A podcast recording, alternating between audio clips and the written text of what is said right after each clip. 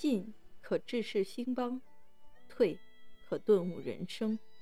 每天一个故事，听美莎为您解读《道德经》。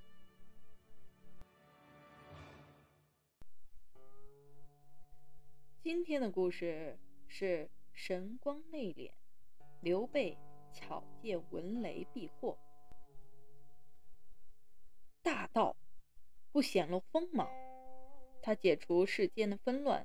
收敛自己的光耀，而掌握大道的人，则懂得藏锋匿芒、和光同尘、以明哲保身的道理。刘备巧借文雷避祸的故事，就是一个很好的证明。东汉末年，刘备接到汉献帝的密诏，与国舅董承密谋除掉曹操。刘备为防曹操生疑，就在居所后院种菜，一面韬光养晦，一面迷惑曹操。一天，关羽、张飞不在，刘备正在后院浇菜。曹操部将许褚和张辽带了数十人到菜园里，对刘备说：“丞相有命，请先生现在去见他。”刘备以为是谢，惊问道：“有什么要紧事儿？”许褚说：“不知道，丞相只让我来请先生。”刘备只好随着他们去见曹操。曹操见到刘备，笑着说：“你在家做大事儿啊？”刘备听罢，以为是以泄密，吓得大惊失色。曹操拉着刘备的手。走到后园，说道：“你学习园艺不容易呀。”刘备回答说：“没事消遣吧。”曹操说：“刚才看见树枝上梅子青青，忽然想起去年去征讨张绣时，道上缺水，将士们都口渴。我心生一计，用马鞭指着前方说：‘前面有梅林。’”将士们听了这句话，都不口渴了。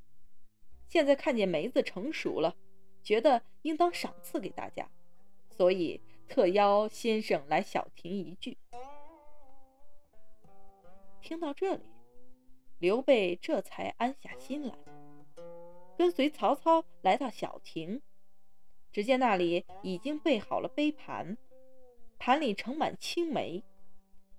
一尊红泥小火炉上。煮着酒，酒壶里吐出诱人的香气。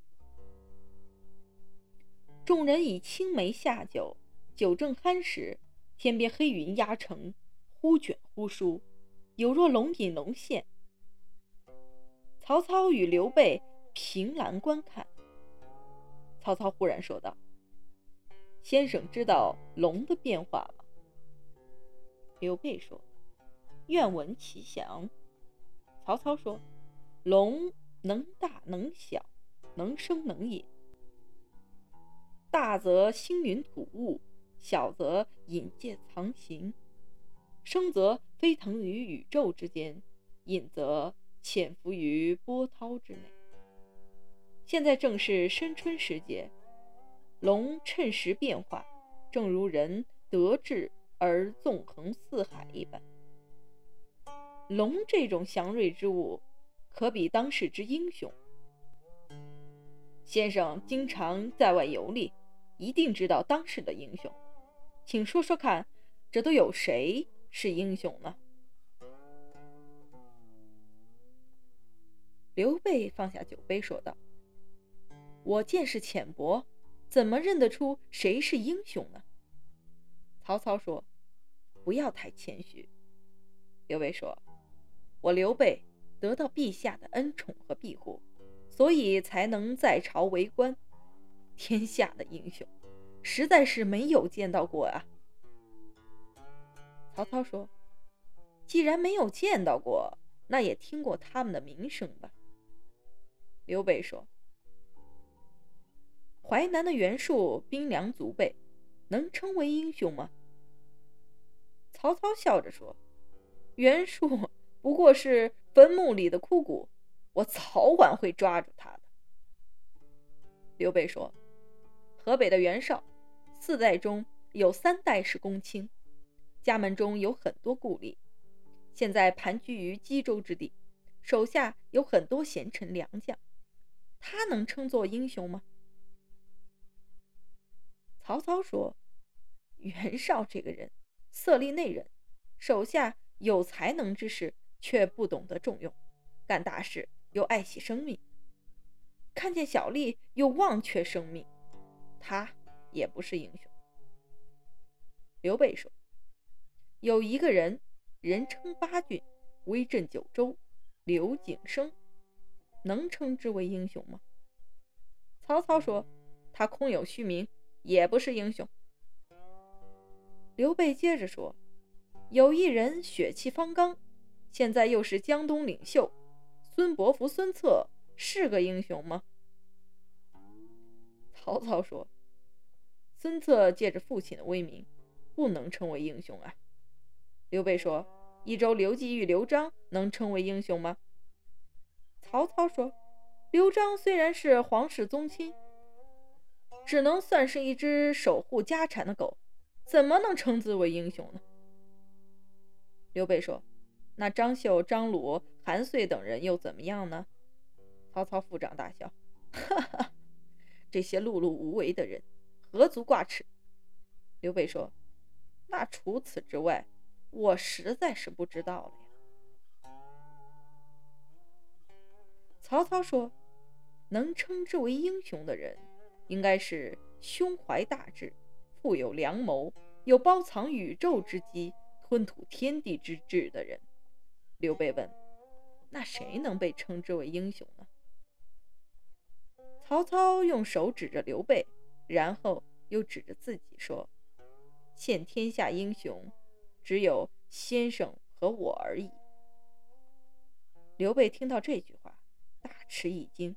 手里的筷子不小心掉在地上，他知道曹操这是在试探自己。如果此时他顺着曹操的意思，承认自己和曹操是英雄，就会让曹操看出自己的志向，必然会招致杀身之祸。这时正好大雨倾盆，雷声大作，刘备从容地低头拿起筷子，说道。因为打雷被吓到了，才会这样。曹操笑着说：“大丈夫也害怕打雷吗？”刘备说：“圣人听到刮风打雷也会变脸变色，更何况是我呢？”很自然地将内心的惊惶掩饰了过去。曹操这才不怀疑刘备，而刘备也由此逃过一劫。后来，刘备借口带兵讨伐袁术，从容离开许都，摆脱了曹操的威胁。后人有诗称赞刘备说：“面从虎穴暂屈身，说破英雄惊煞人。巧借闻雷来掩饰，随机应变信如神。”为人处事要能屈能伸，特别是处于险境的时候。更要和光同尘，韬光养晦。此次曹刘二人青梅煮酒论英雄，从曹操的说破英雄惊煞人，到刘备的随机应变信如神，可谓是步步惊心。曹操的比拟群雄之态，雄霸天下之志表露无遗，而刘备随机应变进退自如，也表现出了一世豪杰。所应有的机智和城府。这一场鸿门宴，双方都是赢家。亲爱的听众朋友们，今天的内容已播讲完毕，期待您的订阅与关注，我们下期再见。